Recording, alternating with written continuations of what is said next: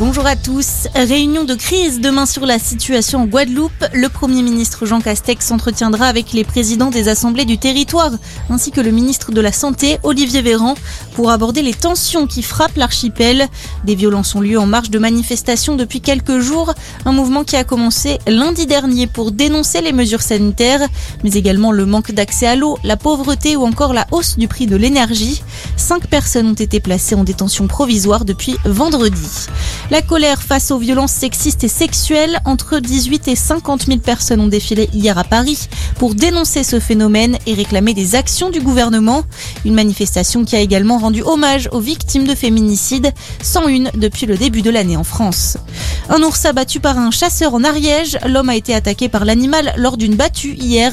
Chargé et mordu par la femelle accompagnée de ses petits, le sexagénaire a tiré à deux reprises.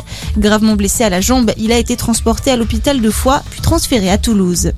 243 migrants secourus dans la Manche entre vendredi et hier, annonce hier soir de la préfecture maritime de la Manche et de la mer du Nord. Ils tentaient de rejoindre l'Angleterre.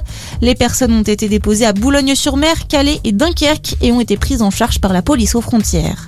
En sport, l'exploit des Bleus, l'équipe de France de rugby a écrasé les All Blacks hier soir lors de son dernier test match d'automne, 40 à 25. Un doublé pour les Français puisque l'équipe féminine s'est également imposée contre la Nouvelle-Zélande plus tôt dans la journée, 29 à 7.